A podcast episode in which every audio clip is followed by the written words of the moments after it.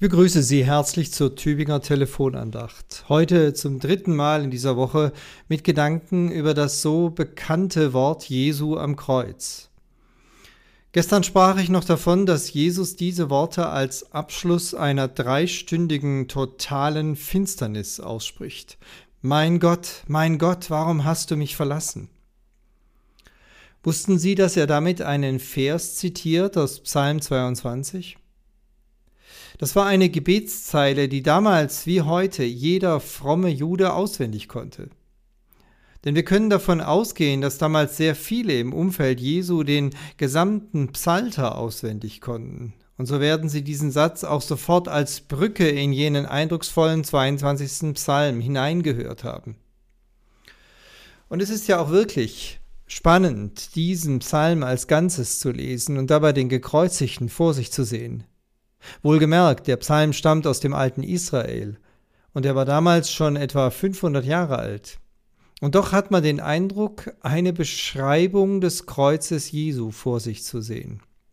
Ich zitiere, ich bin wie ein Wurm und kein Mensch, ein Spott der Leute und verachtet vom Volk, heißt es dort. Alle, die mich sehen, verspotten mich. Sie reißen ihr Maul auf und schütteln den Kopf. Soll er doch seinen Gott anrufen, dass der ihm hilft und ihn errettet. Soweit aus Psalm 22. Erinnert Sie das an etwas, was wir von der Kreuzigung Jesu kennen? Mit praktisch denselben Worten wird Jesus ja dort verspottet und zynisch und voller Sarkasmus aufgefordert, doch seine Macht zu zeigen. Und im selben Psalm 22 steht ja auch der Satz, meine Zunge klebt mir am Gaumen und du legst mich in des Todes Staub. Denn Hunde haben mich umgeben und der bösen Rotte hat mich umringt. Ha sie haben meine Hände und Füße durchbohrt. Sie teilen meine Kleider unter sich und werfen das Los um mein Gewand.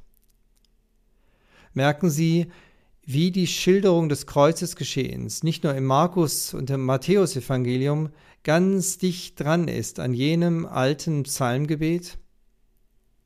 Ich denke, das hat einen bestimmten Grund. Und er ist ein ganz wichtiger Teil des Geheimnisses, das mit dem Kreuz Jesu verbunden ist.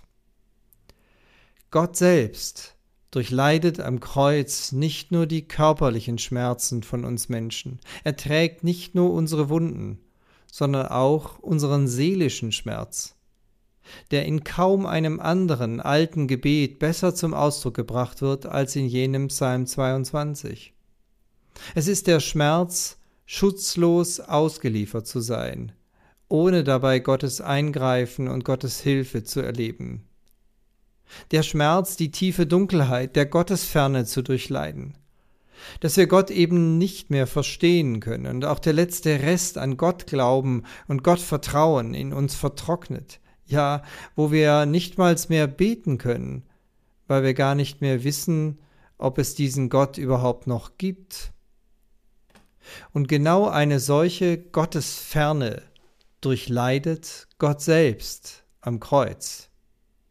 Was für eine tiefe Aussage ist das? Gott selbst durchleidet die Gottesferne. Gott erlebt die Gottverlassenheit. Und wenn das wahr ist, dann gibt es keinen Ort mehr, dem Gott fern ist, und auch keinen Menschen mehr, dem Gott fern ist. Gott hat den Tod und die Hölle überwunden, indem er beides durchlitten hat. Das ist die Kreuzesbotschaft des Evangelisten Markus. Ja, man kann sogar sagen, deshalb hat er überhaupt sein Evangelium geschrieben, um all unsere Aufmerksamkeit darauf zu richten, dass der König ans Kreuz ging. Gott hat in Jesus Christus die Gottverlassenheit durchlitten, damit es keine Gottverlassenheit mehr gibt. Er ist hinabgestiegen in die Hölle, damit selbst die Hölle nicht mehr gottlos ist. Vergessen Sie das bitte nicht.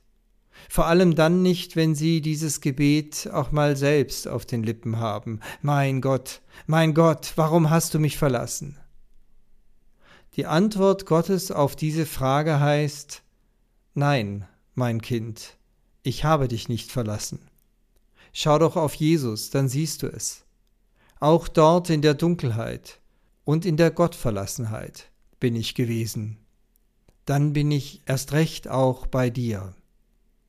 Damit endet meine Reihe zu den sieben Worten Jesu am Kreuz. Wenn Sie sie nochmal nachhören wollen, finden Sie sie auch auf dem Podcast, jetzt in dieser Woche und eben in der Woche vor Ostern. Mit herzlichem Gruß aus Gommeringen, Ihr Peter Rostan.